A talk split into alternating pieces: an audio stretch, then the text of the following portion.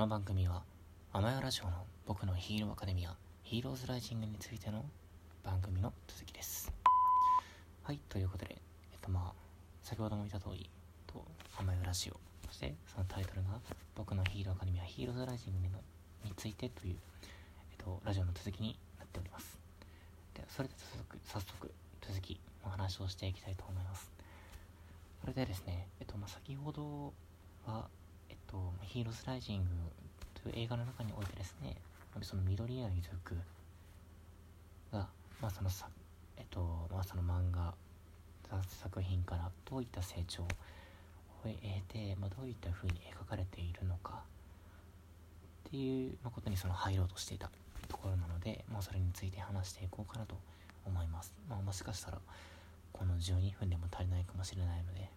どんどん話数が増えていくかもしれないですがで、まあ、早速内容に入りたいと思うんですがえっと、まあ、先ほど言った先ほどじゃないな。まあ軽く復習というか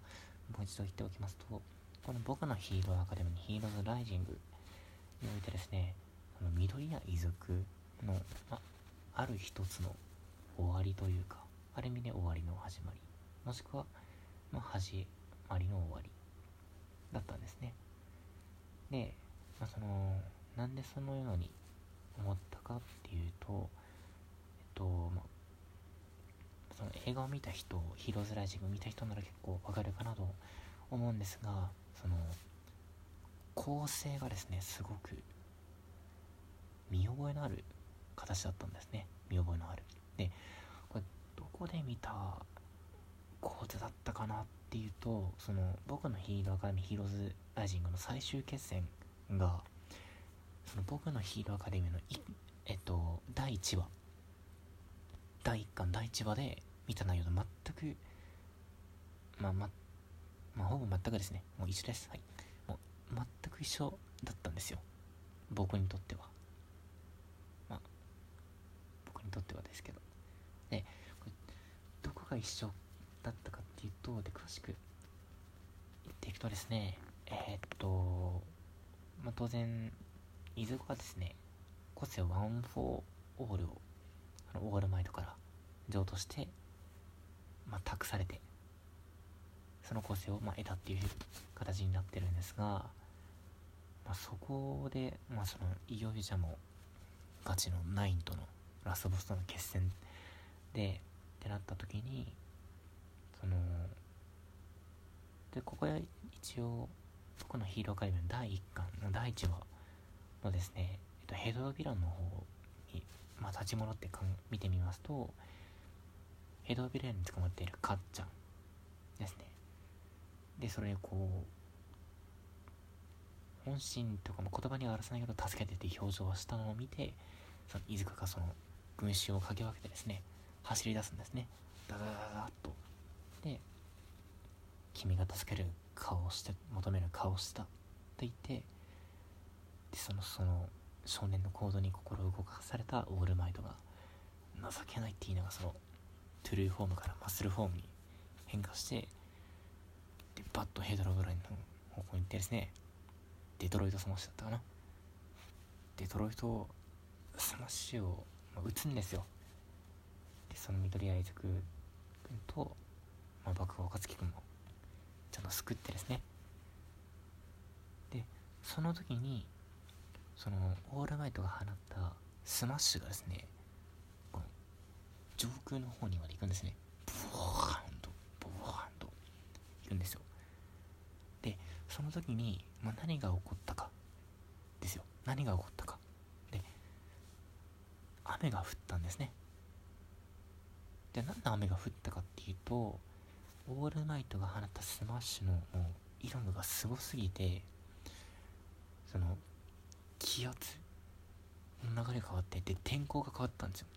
ブワーンと上に行って。でも雲もファッとかき分けてですねで雨が降ってきてしまったと、まあ、天候が要は変わったんですよ。それぐらいの威力があったんですよ。でそのヒーローズライジングの方の映画よく見てみるとですね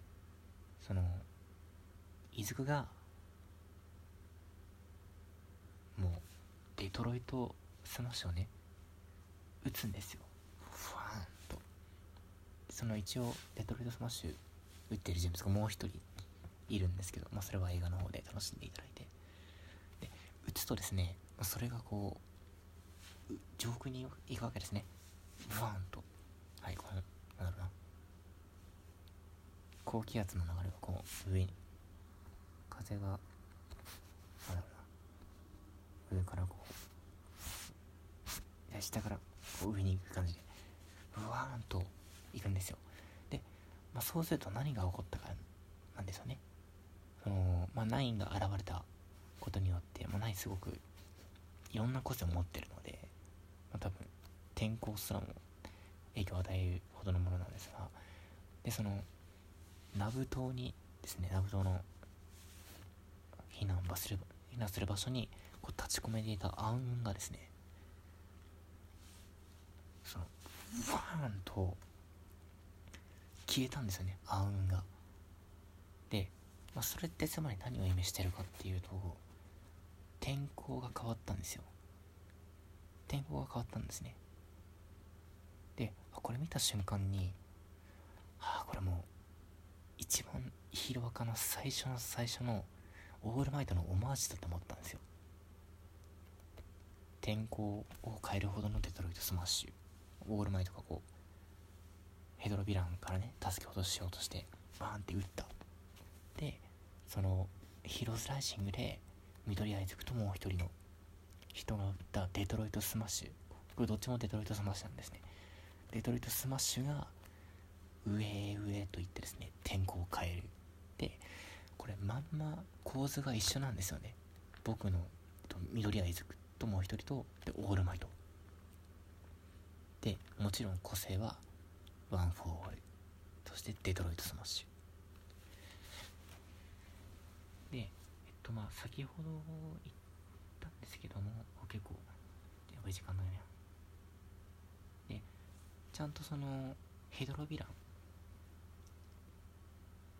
に、えー、と緑アイズ君が向かってオールマイトが助けるっていうところもちゃんとフィー、えっと、オマージュされていて、まあ、これはあの前の先ほどのね1回前のラジオでも話したんですけどこれちゃんと構図が一緒で人物が置き換えられているだけでちゃんとその構図が一緒になっているなって思ったんですね。えっとつまりどういうことかっていうと、えー、僕のヒーローアカデミー第1巻第1話では、えっと、ヘドロヴィランっていうものがいてでそれにとらわれているのがカッちゃんそして、えっとま、それを助けようとするのが、えー、緑谷イザクでさらにその全体の状況を救うのが、えっと、オールマイトっていうヒーローなんですよね。で、僕のヒーローアカデミーのヒーロースライジングでは、まあ、人物は変わってるんですけど、構図は一緒になってるんですね。で、ヘドロヴィランが、えっと、9になってるんですね。で、囚われている、えー、人物がカッちゃんではなく、えー、マホロちゃんになっている。で、それを助けよう、えっとまあ、未熟ながらも助けようとするのが、えっと、勝間くん。緑谷塾ではなく、勝間くんになってるんですね。そして、じゃあその全、その状況を改変させるというか、ヒーロー的な役割をしているのが、えっと、緑谷塾くんと、爆豪勝樹くんなんですね。ちゃんと人物は変わってるんですけど、その、第1話と同じ構図になっていてあこれはすげえわともう気づいた時にダダダダン泣きですね。ベラボーに泣きましたね。これはもう1話を見てるちゃんと平岡をその最初の最初から見てる人が楽しめるような構図になってるってうわすげえって思いましたねもう本当に思いましたねそのまあちょっとこれはネタバレに近い要素になっちゃうんですけど僕のヒーローアカデミーのヒーロースライジングのポスターになんだろうな英雄を超えろだったっけな。だ確か。そういうキャッチコピーがあったかもしれないんですけどもしかしたら間違ってるかもしれないですけどえっと左にかっちゃんで右にデクがいてですね。でその後ろにその2人の影がそのオールマイトの後ろ姿につながってるんですね。マッスルフォームのオールマイトがこうギッと力をこうね出してる姿。でこれそのままその映画と同じ構図になっていてオールマイト今まではその平和の象徴とか国が頼っていた象徴が、ま、いなくなってですね神の戦いでいなくなってその系譜を主人公である水緑谷くでそのライバルである爆豪勝樹がちゃんと継いでるんですよっていう風になっていてあーって面白いやってこれ何回も見ますよねっていうまあ僕だけかもしれないですけどあ52分なんでで残り1分ぐらいですがちょっと切りが悪いのでまた別の回で話そうかなと思います。ちょっとな時間が足りないかな。なかなか。じゃあそれでは一旦さようなら。